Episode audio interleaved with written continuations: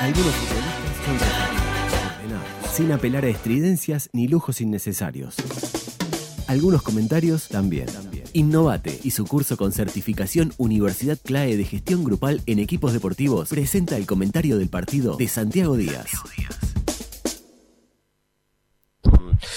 Bueno, perdió Peñarol y era bastante, bastante eh, probable cuando uno veía la alineación que eso sucediera. Era lo más posible tal vez, porque River, si bien no está bien en la tabla, si bien no ha hecho un gran campeonato, es un equipo experimentado, fuerte, al cual es muy difícil de vencer. Por ahí no va, no va a obtener demasiadas victorias, por ahí no va a hacer grandes partidos desde el punto de vista ofensivo, pero es un equipo duro, es un equipo fuerte que presiona, que marca mucho, físicamente eh, raspa, no, no es fácil. Y Peñarol puso un equipo totalmente alternativo, con una cantidad de jugadores que tienen muy poquitos minutos en el campeonato y que nunca habían jugado juntos. Entonces era realmente muy difícil. Ya comentamos con Guzmán el primer tiempo.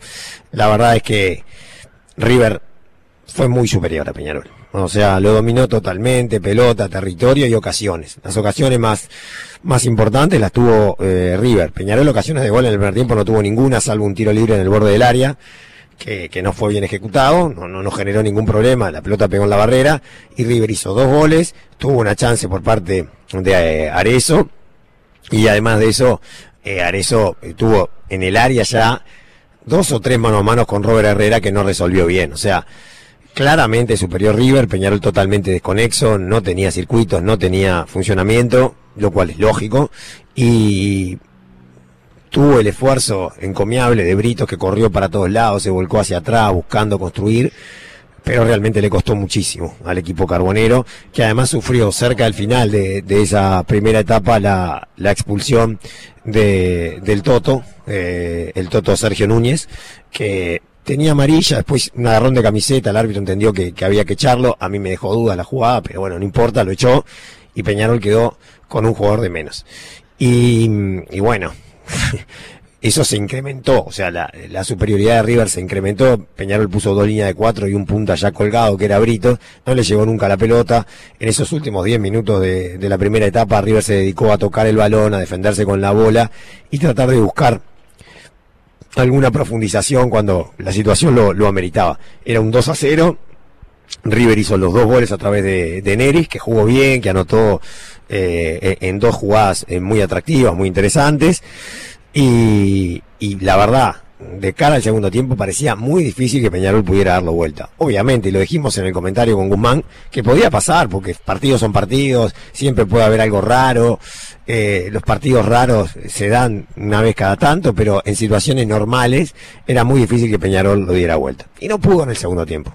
Lo intentó, hizo algunas variantes, puso cuatro titulares Guzmán. O sea, eh, lo primero que hizo el técnico fue poner cuatro titulares. Y vos dijiste, que en el transcurso del relato del Tincho en el segundo tiempo, claro, los expone un poco los jugadores que salen. Porque primero lo, pones, no funciona bien la cosa y lo sacás para poner a cuatro titulares. Y eso complica. Sí, en una etapa de Peñarol que intenta foguear a algunos juveniles en primera división, esto es como un golpe a ese orgullo del jugador o al ánimo de decir, bueno, me dan una chance, pero ante lo primero que sale mal, yo soy el primero que tengo que salir y los deja muy expuestos. Claro, y después de un primer tiempo que no había sido nada bueno. Entonces, como que pone a los titulares y el equipo mejora un poquito, ¿no? No, no se crean que fue gran cosa. Para nada, no, no, no fue gran cosa. Yo creo que el equipo mejora más cuando pone a Denis Olivera. No por Denis Olivera, porque en realidad Denis Olivera no hizo tanto, pero deja tres puntos arriba, parte del equipo, pone dos volantes centrales, digamos, que son el Cebolla y Trindade, la línea de cuatro y tres puntas arriba. Mientras está lloviendo y el espectáculo es, muy lindo, porque nosotros estamos al aire libre, pero no nos mojamos porque tenemos un techito. Y está lloviendo, pero, pero fuerte. Y ¿eh? aparte el color que toma el agua con las luces de fondo queda, muy lindo. Está lindo para sacar una foto, Tincho, ¿eh? vos que tenés el celular ahí. Mirá, mirá qué lindo para sacar una foto. Muy lindo, ¿eh? la verdad está muy lindo. Bueno, eh, entonces parte del equipo y no, no, no es que Peñarol lo pasa por arriba a River, ni nada que se le parezca. Pero sí es verdad que genera una sensación distinta de un partido más de transiciones y genera una sensación de que realmente podía venir algo. Y bueno, mete un gol, que fue la única chance de gol que tuvo Peñarol en todo el partido. Es un centro de, de Matías Pintos, el lateral izquierdo, que tuvo muchísimos problemas muchísimos problemas por, por su lateral, sobre todo en el primer tiempo.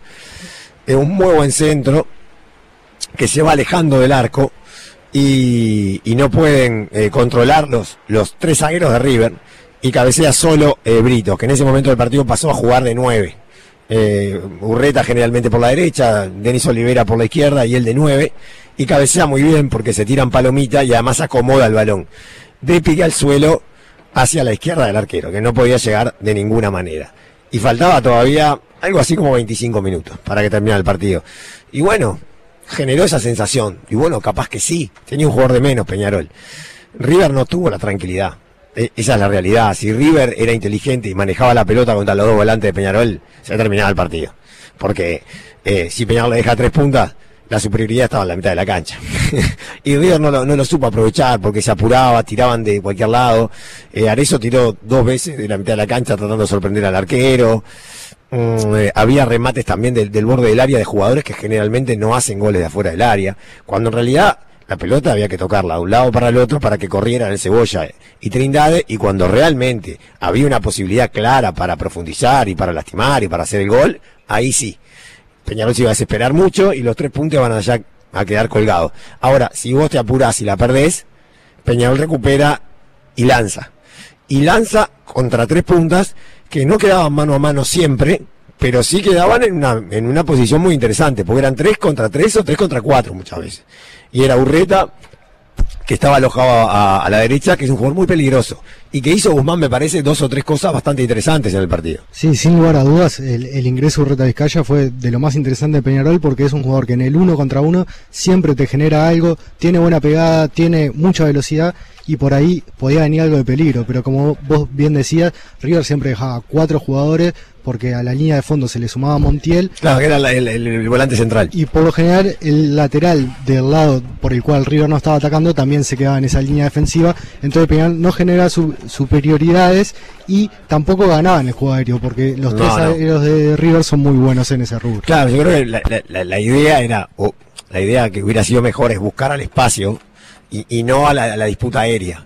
Porque en realidad Brito es el que va mejor de arriba pero ya estaba muy cantado Brito, porque hizo un esfuerzo tremendo en el partido. Yo creo que eso hay que reconocérselo a Brito. Yo creo que hizo un esfuerzo muy, grande, participó muchísimo, acertó poco, pero acertó poco porque todo el equipo acertó poco. Sí, sí si le deja algo positivo este partido a Saraley, puede ser los minutos de Britos, que corrió muchísimo, trató de generar con la pelota y convirtió un gol. Algo que a Peñarol le ha costado mucho, un equipo que busca un delantero centro y que quizás con Britos, dándole más minutos y confianza, puede encontrar una solución. Capaz que sí, ¿no? Eh, a mí el que me gustó también atrás fue Herrera, ¿no? Yo creo que Herrera hizo, hizo un buen primer tiempo y en el segundo tiempo cuando estaban todos arriba, en varios momentos en las contras, con la velocidad que él tiene resuelve una cantidad de cuestiones. Tuvo River una jugada clarísima a través de Calzada, que quedó mano a mano con el arquero y definió paralelo y, y, lo erró el gol cuando tenía por ahí otras opciones, un pase a la izquierda.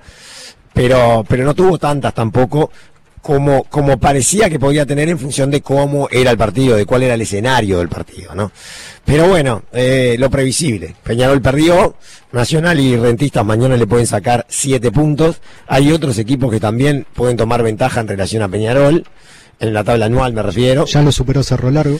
Y, y, claro que hoy le ganó 3 a 0 a, a Plaza. Y además de eso está el intermedio, que tampoco es nada despreciable el intermedio, ¿no? Peñarol nunca pudo jugar ni siquiera la final del intermedio. Ni siquiera pudo jugar la final del intermedio. Jugó dos finales nacional, otra final la jugaron Liverpool y River. Peñarol ni siquiera pudo pasar la serie. Entonces, eh, también puede ser un, aditivo para Peñarol que está jugado la Copa y me parece bien, pero yo reitero, me parece que podría haber puesto un equipo mixto. Y si hubiera puesto un equipo mixto, seguramente hubiera tenido muchas más posibilidades ante un River que hizo lo que tenía que hacer. Aprovechar eh, la situación. Y la aprovechó muy bien. No todos van a conseguir puntos en el campeón del siglo visitando a Peñarol. No todos los que están peleando el descenso.